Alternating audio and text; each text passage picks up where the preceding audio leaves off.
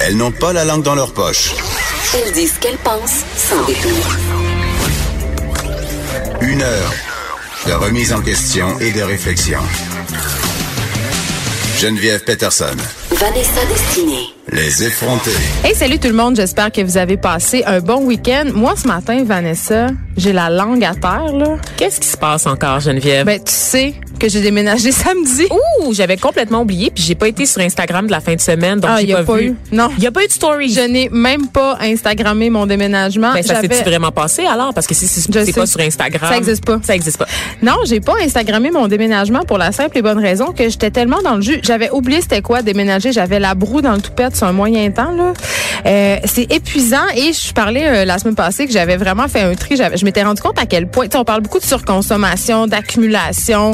Euh, puis avant de quitter ma maison, je l'habitais évidemment depuis une dizaine d'années. Je me, je me suis rendu compte à quel point on accumulait des objets. Tu sais, la fameuse chose que t'as pas portée depuis deux ans, ou le, le kit à fondu que tu sors jamais. Tu sais, ta boîte de tu veux fil. pas la- mais tu sais, tu- ouais, tu veux pas l'acheter parce que tu dis ça n'a pas de bon sens, c'est encore bon, mais le résultat c'est quand même qu'on a des intérieurs qui deviennent embourbés et moi j'étouffe, j'étouffe. Puis Là, je veux pas faire ma Marie Kondo des pauvres là, mais euh, c'est quand même ça que j'ai fait. Je me suis débarrassée d'objets, j'ai beaucoup donné à des fondations. Euh, mais là, en déballant mes affaires, je me suis rendu compte qu'il fallait, il allait falloir que je refasse l'opération une deuxième fois. Ben voyons donc. À ce point-là? Ben non, il en mais reste tant que ça. il en reste pas tant que ça, mais il y a des affaires dont je vais me passer. Là. Mes enfants ont beaucoup trop de jouets. Puis j'ai- j'ai ressenti beaucoup de... je me dis, Ben, ils vieillissent aussi, c'est qu'ils les utilisent plus. ah ouais, mais ils veulent pas les jeter quand même. Ah, évidemment. Ils veulent pas les jeter. Mes enfants, ce sont des hoarders.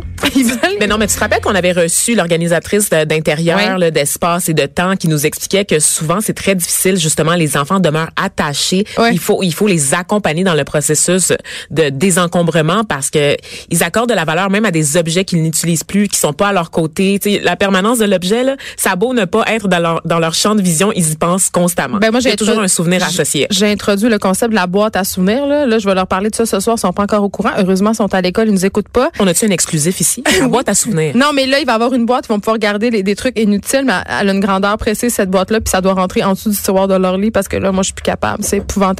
Vanessa, t'as de la misère avec ta chaise? J'ai beaucoup de misère avec ma chaise parce que là, vous le voyez pas, mais on est toutes réinstallées. Ben, Chez Cube Radio aussi, il y a eu du désencombrement qui s'est passé. On a une nouvelle table, des nouveaux micros. Moi aussi, j'ai la petite moumousse bleue de Cube Radio. C'est incroyable. C'est incroyable. c'est de la radio filmée, vous pouvez tout voir ça. C'est absolument extraordinaire. J'ai un nouveau rouge à lèvres aussi ce matin. Oui, ben moi Je j'en ai si on peut faire un gros plan. Moi, je me maquille toujours pour faire de la radio. J'espère que le public est au courant. En fait, petit exclusif de ma part, je m'arrange toujours les cheveux, je me maquille, je mets même du blush des fois pour faire de la radio, Geneviève Peterson, parce qu'on ne sait jamais. OK, fait que tu dois être le genre de fille qui participe à la journée sans maquillage, puis je trouve ça le fun. T'es-tu malade? T'aimes Ben pas non. ça? Non, au contraire, je me maquille encore plus. Je me maquille en, en Gerda moi, la journée sans maquillage. cette journée-là. À là. quoi ça sert? À, à quoi ça sert à part faire culpabiliser les femmes sur autre chose? On peut-tu respecter le choix des filles, celles qui choisissent de se maquiller, celles qui choisissent de pas se maquiller, sans faire la morale aux autres? T'es pas meilleure que moi Ok, mais parce que t'es au naturel. Je te pose quand même la question, Vanessa. Je t'ai jamais vu pas maquillée. Ça m'est jamais arrivé de te voir pas maquillée, jamais. Moi, je viens,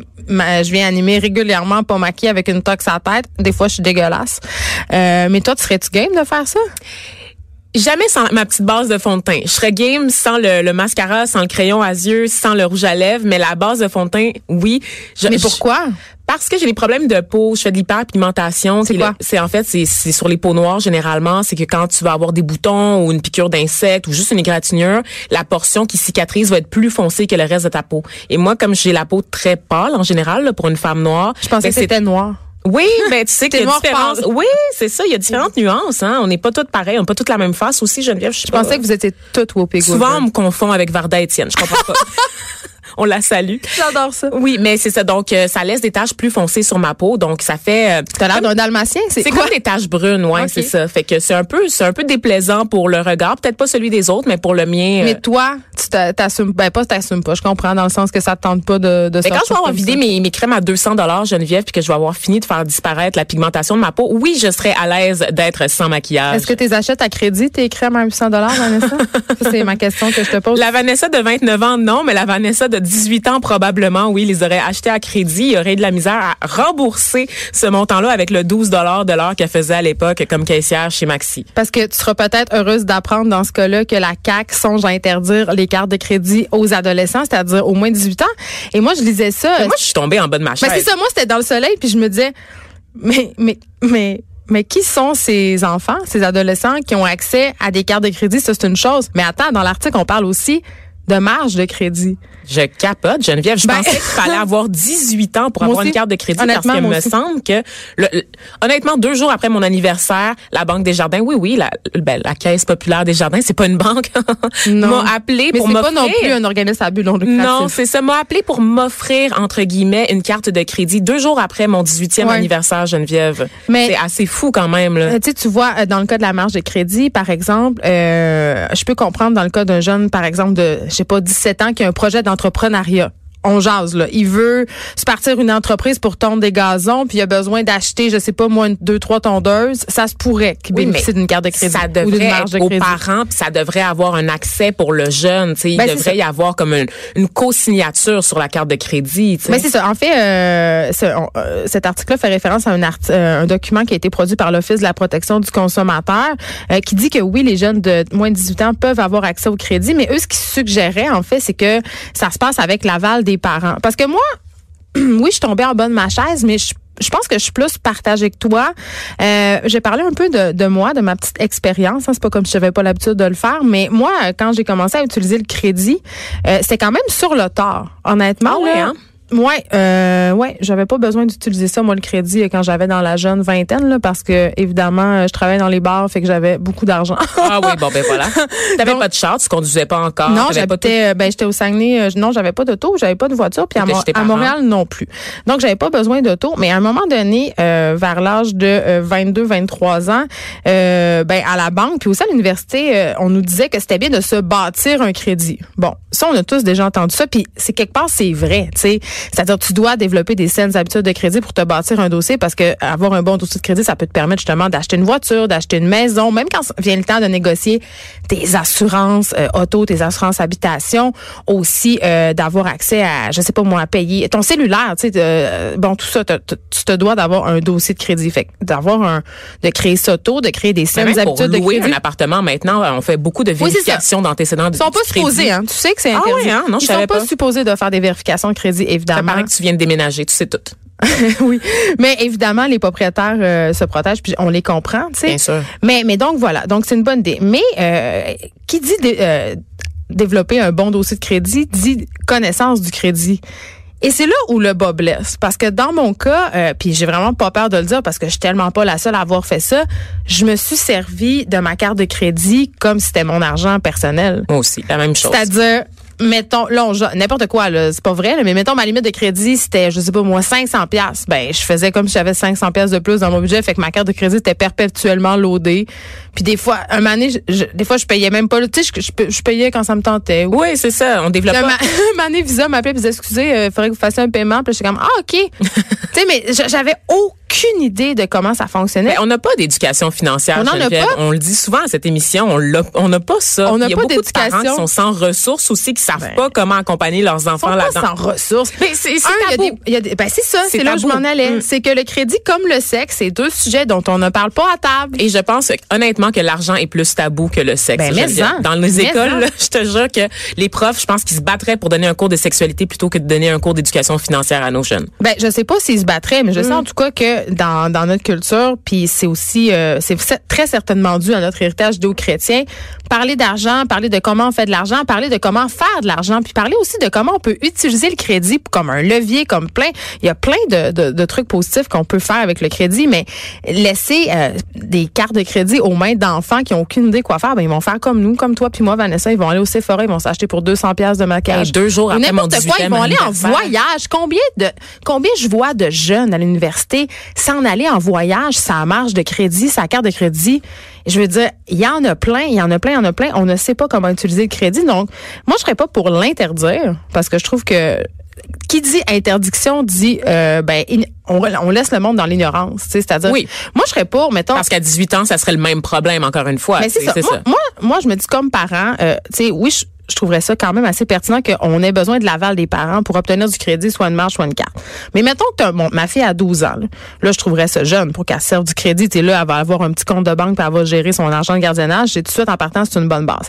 Mais vers 15-16 ans, ça me demande une carte de crédit. Euh, Non, moi, je serais pour qu'elle ait une Ah carte ouais? de crédit avec une limite de 100. 200 dollars. Pas beaucoup, c'est assez. Pourquoi tu lui donnes pas une carte de crédit rechargeable alors? Parce, Mais qu'ils font ça maintenant dans parce les que la carte de crédit rechargeable, c'est-à-dire une carte de crédit que- dont tu paies le solde à l'avance, c'est comme une carte cadeau entre guillemets là, ça bâtit pas ton crédit. Ça te ça t'enjoint pas à développer de saines habitudes de crédit, ça te responsabilise pas à rembourser ton solde. Tu sais puis ça ça te dit pas tu sais euh, juste rembourser le minimum chaque mois, tu sais c'est c'est pas en tout cas, tu sais tout ça ça c'est pas de la bonne éducation financière. Fait que moi, honnêtement, comme maman, là, je trouve ça important euh, de mettre une carte de crédit entre les mains d'un enfant, d'apprendre à s'en servir, comme on apprend à servir d'une carte de guichet, comme on apprend à, comme on apprend à nos- enfants à bien s'alimenter à l'épicerie, à choisir de bons aliments. C'est la même affaire. Faut juste arrêter de penser qu'il faut jamais parler de crédit, faut jamais parler d'argent. Là, c'est mal. Puis là, je veux pas traumatiser. Moi, chez nous, on parlait pas d'argent, jamais. On n'en manquait pas, là, mais c'était juste pas un sujet qu'on abordait. C'est-à-dire, il y avait pas de cette idée de limite. Moi, pour moi, l'argent, c'est un concept abstrait. Il y en avait tout le temps. non, mais dans le sens, tu comprends? La belle vie des privilégiés, pareil. Non, mais même, oui, mais en même temps, ça a des effets super pernicieux. Bien sûr. C'est-à-dire que même, ben là, maintenant, je suis plus vieille puis j'ai réfléchi à la question, mais j'avais de la misère à comprendre c'était quoi la réelle valeur des choses. Puis aussi, en travaillant dans les bars, c'est l'argent fait très facilement. Donc, gagne- travailler fort pour gagner de l'argent. Tu sais, moi, ça me dérangeait pas d'aller acheter, mettons, un, un chandail à 400 dollars. Je le faisais en demi-soirée. À ce point-là, hein? Ben, quand même, dans Ah ce ouais, quand il y a juste un bar euh, dans la région. Au Ouais, c'est ça. Au Saguenay, c'était très payant. Mais, mais c'est ça. Donc, euh, la CAQ qui songe à interdire les cartes de crédit. Je sais pas si, si les interdire, c'est une, c'est une...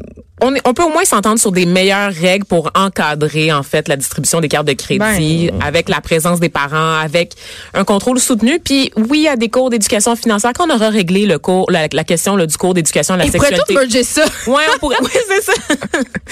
Payer votre porn avec une carte de crédit. Connais-tu ça, toi, des comptables pas plates qui peuvent à la fois parler de sexualité et parler d'argent, Geneviève? Je connais pas de comptable. Je Ah oui, hein? quoi Ah. Euh, mais parlant d'interdire des affaires, euh, un autre truc qui fait vraiment beaucoup jaser, c'est a des profs, tu sais que les, cellulaires sont interdits dans beaucoup d'établissements scolaires. On Eh demande là. aux enfants de les déposer à l'entrée. En Ontario, c'est carrément interdit. Hein? Ah ouais, Dans hein? les écoles Mais Les secondaires. Ontariens aussi, là. Ouais, je... bon, que Qu'est-ce que ça veut dire? Est-ce que c'est raciste? Moi, je trouve juste qu'ils se portent trop de, de pantalons de coton watté, mais ça, c'est un autre débat. Mais, euh, tu sais, je disais tantôt qu'interdire des choses, c'était une bonne façon de créer un peu un engouement. Tu sais, quand, quand quelque chose est interdit quand t'es adolescent, on dirait que t'as le goût de le faire, t'as le goût d'y aller. Fait que, il y a des profs qui, qui, qui ont pris le taureau par les cornes euh, dans la région de Montréal puis qui se servent au lieu d'interdire le cellulaire, ben ils l'ont intégré à leur enseignement. OK? Donc ils combattent le numérique par le numérique, ils combattent le feu par le feu. Euh, je ne sais pas si je trouve ça une si bonne idée que ça parce que euh, globalement, ça allonge le temps d'écran. Ben absolument. Déjà qu'il y a des tablettes, il y a des écrans tactiles dans les Ouais. écoles. À un moment donné, est-ce qu'on décroche ou on décroche Oui, mais en même temps, Vanessa, les, tu sais, pour vrai, là, je regarde les, euh, puis même je nous regarde aller, on est tout le temps sur nos cellulaires. C'est difficile de contrer ça. Les enfants ils sont en, sont en dessous de leur bureau en cachette, ils textent non-stop, ils font des affaires. Fait que tu peux pas éradiquer ce, fait, ce phénomène-là. Il est là pour rester. Est-ce que ça contribue pas? Parce que là, je lis un peu l'article. On dit que, bon, il y a une professeure là, de Oui, c'est dans le journal de. Montréal, là, ça fait la, la une. Dominique. Scali, Ouais. très bonne journaliste qui, qui parle souvent des sujets éducation. Donc, c'est une professeure à l'école du Harfang qui demande aux élèves de sortir leur téléphone pour répondre à un quiz ou à un sondage dont les résultats sont projetés. un peu encore, tu sais, c'est ça. Ben, c'est projeté. Puis si les, les élèves ne comprennent pas le sens d'un nouveau mot, elle les invite à chercher la définition sur le cellulaire. Et là, je me demande, est-ce qu'on contribue pas à l'abrutissement de nos jeunes? Ben, je pense pas, là. Ben, C'est pas pire que de demander de chercher une définition dans le dictionnaire, là. C'est la Ben, même affaire. Ben non, je trouve que dans le dictionnaire, il y a le rapport au livre, il y a le rapport à faire des efforts. c'est vrai. Ben, c'est ça, tu sais. C'est moins accessible. Faut que tu travailles pour trouver Mais c'est l'information. qu'on est sans arrêt dans ce monde digital-là, alors que c'est pas, je veux dire, il y a, d'autres choses qui existent, là. C'est vrai. Surtout que s'il y a une panne, à un moment donné, comme une panne Facebook ou un truc comme ça, tu te rends Dieu. compte à quel point tu es vulnérable. Alors que les livres, à moins de prendre en feu là, dans la bibliothèque, là, ils vont toujours être là. Tu sais, les ressources, il y a d'autres ressources pour aider, pour pour avoir accès à la connaissance et de toujours se rabattre sur la te- technologie, de toujours se rabattre sur Wikipédia, Geneviève. Honnêtement, là- je trouve que ça abrutit Mais c'est là où je suis pas avec toi là-dedans. Je pense pas Ben. que c'est une façon euh, de se rabattre. C'est une façon de combattre le feu par le feu. C'est-à-dire, le cellulaire est tellement omniprésent qu'au lieu de l'interdire, on essaie de l'utiliser à bon escient. Mais j'ai quand même aussi des bémols, pour vrai, parce que euh, moi, il y a une affaire qui me dérange là-dedans, c'est que, bon, évidemment, il y a le sempiternel, le cellulaire est une source de distraction, le, le cellulaire est un frein à la sociabilisation. Ils sont tous TDAH, Moi- ils moi, n'ont pas besoin de ça. Ouais, mais ça, moi, ça me gosse. Je trouve pas que, je trouve vraiment pas que les cellulaires et les médias sociaux sont un frein à la socialisation. Là, on n'a jamais autant socialisé. Sauf que c'est un frein au civisme, par contre, parce qu'on est devenu très centré sur nos téléphones. On s'occupe plus du monde qui nous entoure. Tu sais, on, on jasait à, à- à la station cette semaine dans le métro des personnes qui se cachent dans leur cellulaire pour pas céder leur place. Tu sais, ça crée, ça, ça isole. Dans ce sens-là, je suis d'accord. Mais moi, le truc où ça, ce qui m'inquiète un peu plus, c'est au niveau de l'intimidation. Parce que le cellulaire, c'est un outil d'intimidation. On sait que les jeunes, j'ai l'air tellement d'une m'attendre, les jeunes, Les jeunes. les jeunes, tu sais, ils se parlent beaucoup avec ça par euh, par Messenger ou par la messagerie d'Instagram. Et là, je me dis, ça, le, le professeur qui est en avant, il peut pas contrôler. Si tout le monde est sur son cellulaire en train de supposément, justement, Vanessa, chercher la, la fameuse définition dont tu nous parlais, là, mais qui nous dit que Laurie est pas en train de parler avec euh, Joséanne à côté puis de la traiter de grosse, ou, tu sais, ou, ou juste se parler, tu sais, ça, ça crée de la distraction. Donc, moi, je, je sais pas concrètement comment, comment ça. peut être géré de façon efficiente. Puis je reviens au fameux temps d'écran. Tu réponds quoi à un jeune qui dit, ah, je suis en train de checker la réponse sur Instagram?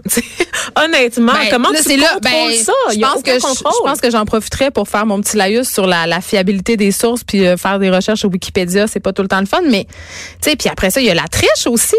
Ben, Tu sais, absolument. il y a, il y a- les cellulaires, euh, c'est utilisé pour tricher. Puis là, tu tu sais, qui me dit qu'ils sont justement pas en train d'être sur YouTube, en train de checker des vidéos. Moi, quand- dans mon jeune temps, en fait, quand j'étais au cégep, il y avait déjà des ordinateurs dans toutes les classes, n'est-ce pas? Puis on avait Ah, des... mon riait, là, ils nous montraient, tu sais, c'était ridicule. là. ouais, mais moi, c'est quand même...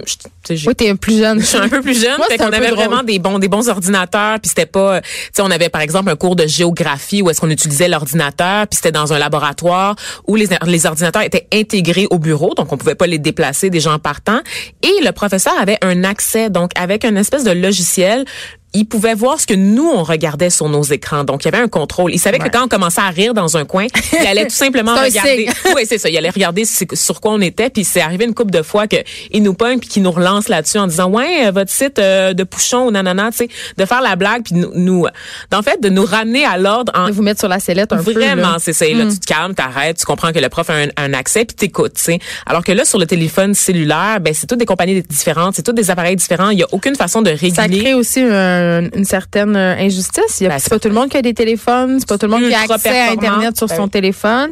Puis aussi un truc que je trouvais intéressant dans l'article du Soleil, c'est que euh, il y a une professeure euh, d'ergothérapie euh, qui parle qu'il y a de plus en plus de jeunes qui ont des problèmes à l'articulation du pouce. Ah oui, hein? On Donc parler aux, optom- aux optométristes aussi, hein, pour voir comment ça va les jeunes, là, pour la vision Ben, notamment. moi, euh, dès que je vais chez le chiro, c'est-à-dire assez souvent, environ une fois ou trois mois, je me fais tout le temps débloquer le pouce puis le poignet parce que justement, sérieuse? je suis tout le temps sur mon sel. Ben oui, Ah ouais, hein? ben oui, parce qu'on fait tout le temps les mêmes gestes répétés. Tu sais, C'est quoi le numéro de ton chiro? je peux pas le dire.